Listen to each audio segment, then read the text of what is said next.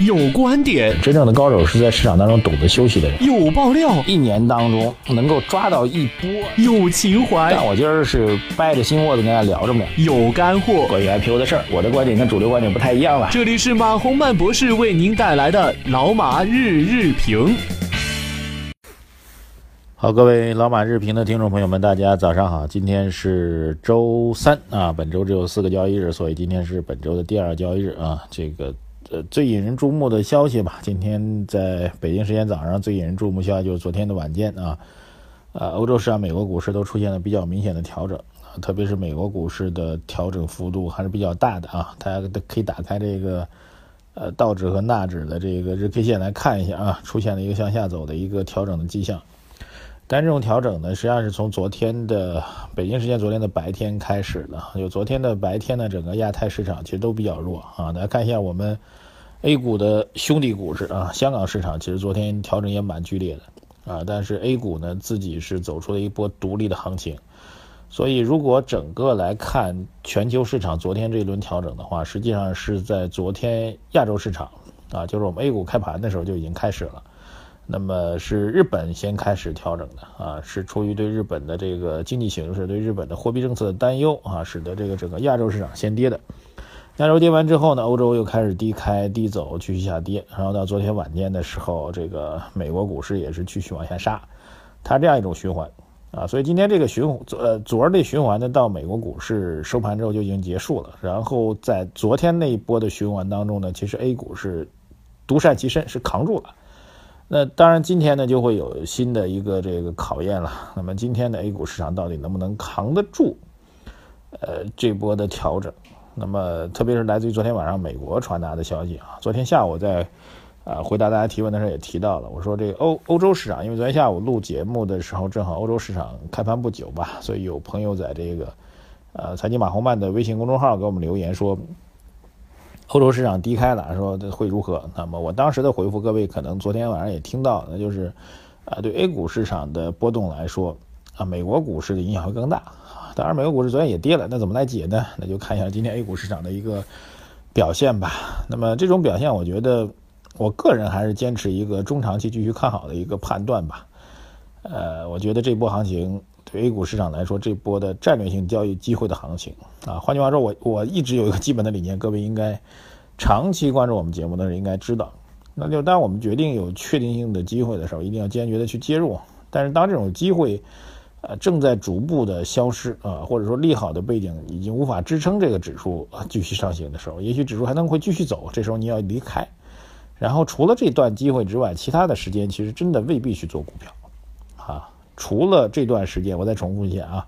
一年其实抓一波到两波啊，其实我觉得能抓住一波就算不错了啊啊，毕竟这股市的一大波行情的这个收益率比您买其他的理财产品，甚至比买房地产啊，但我指的是确定的啊，要好得多。所以在这背景情况下，您一年能抓住一波到两波确定性的机会就 OK 了。那么其他的时间，您其实大可不必做股票，或者您真是手痒痒的话，那您就把仓位很低的。啊，或者把这个总的操盘资金降到很低的情况下，啊，适当的参与一下，保持一个感觉就行了啊，保持一个对经济形势、对我们节目的关注啊，保持一个对盘面的一个感注，呃，这个感觉就 OK 了。那么没有必要去做太多的股票。所以从这意义上来讲，我们觉得现在依然是在这波行情当中，啊，没有出现明显的这个趋势转折，而且这波的行情最大的特点呢是基于经济基本面的一个支撑啊，比如说债转股。债转股，我们昨天做的一个评论啊，这个评论，嗯，这个后台的朋友们给我们的回馈还是比较积极的啊，觉得我们评论是比较到位的，所以我建议啊，到今天还没有听我们昨天那关于债转股评论的朋友们，可以仔细的再听一下我们昨天的节目，我们对于做债转股的评论做了蛮详细的一个判断，所以基本面来说呢，呃，货币政策的利用空间其实越来越小了，但是财政政策的利用空间会越来越大啊。然后供给和需求侧双方同时在发力啊，然后从去年开始啊，一直大家在大喊的啊，国有企业改革推动所谓牛市吧。那去年这时候 我们一直在喊的那个数据，呃，背景不是数据是背景。那今年其实这个背景正在真正的深化和落实，就国有企业改革，现在各地方的文件开始陆续的出台了，反而大家把这事就忽略了啊。所以然后呢，从资金面上来讲呢。啊，包括前期外汇管理局下属的这个资金的入市，包括我们以前国家队证金和汇金的资金的入市，包括来自于海外市场的资金 啊，就是沪股通啊这个相关的资金的入入市，表明这一波行情并没有终结啊。我觉得这是要特别跟大家强调的，依然是保持一个比较乐观的一个态度。而且，其实长期听我们节目的人应该也知道，我们当初的基本逻辑呢是。三千点下方，每跌一百点就加增加仓位三千点下方每跌一百点增加仓位，成一个金字塔形的一个这个这个布局的一个排列。所以，如果您按照这逻辑，您在两千九百点下方所增的那些仓位，现在都已经是盈利的，而且这部分盈利很难啊，即便短期出现一些调整的话，它也很难出现这个把您那部分就是两千九百点下方的仓位也去套牢。我觉得这种概率很低了。特别两千八百点下方的一些仓位几乎不会套牢，所以如果严格的按照我们的投资的策略啊、战略，然后这个纪纪律去操作的投资人，在本轮的行情当中，其实已经立于不败之地了。当然，有没有这个不核心的因素、不和谐的因素呢？昨天其实我们也看到这样一条消息啊，就标普说呢，彭博社的消息说，标普说呢，未来两年中国有三分之一的可能被下调主权信用评级。呃，我之前也专门做过一个评论，就是国外的这个主权信用评级公司到底靠谱不靠谱啊？我其实我的基本观点，我觉得不用太过高估他们。其实大家每天做股票的人，呃，听到的海外的大的机构啊，海外大的投资银行啊，摩根啊这些大的投资银行，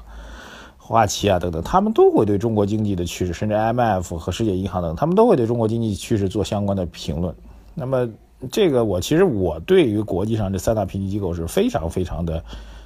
呃，不认同啊，因为他们这种评级机构现在获得了比较强大的一个垄断的地位啊，特别是标普和穆迪，还有一家是惠誉嘛，惠誉的这个排名在三家当中其实处于很劣的状况，所以很劣势的状况，所以只有标普和穆迪两家。呃，我一直在问这样一个问题：标普和穆迪他们由于历史的原因，获得了对全球的呃各大经济体的主权信用，就国家信用来进行评级的权利啊，对各大债券进行评级的权利啊，对公司进行评级的权利。但是，你有什么理由认为这些评级机构他们的这种评估的能力就比其他啊我们全世界一级的一流的机构学者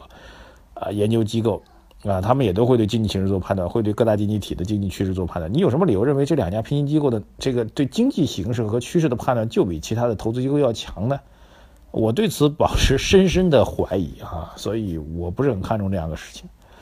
啊，这是我要说的这个另外一个事情。还有房地产，我要特别跟大家聊一下啊，因为这个最近的房地产，特别是上海的房地产的成交量出现了明显的一个上升，呃。但是我们认为房地产短期大家还是不要再去介入了。作为投资性购房的话，现在不用再再去介入了。还有一条比较有意思是安信证券呢，其实跟我们的观点是比较一致。安信证券的首席策略分析师徐彪认为，未来一段时间的市场环境大概率是春意盎然，啊，春意盎然。再结合此前的调研可以看看到，可能继续出现超预期的经济数据。我们对 A 股市场四月份的反弹依然持相关相对乐观的态度，啊，呃。这个预测时间比我们其实还预测的晚了点哈，所以大家更多的关注我们的节目吧，谢谢大家，再见。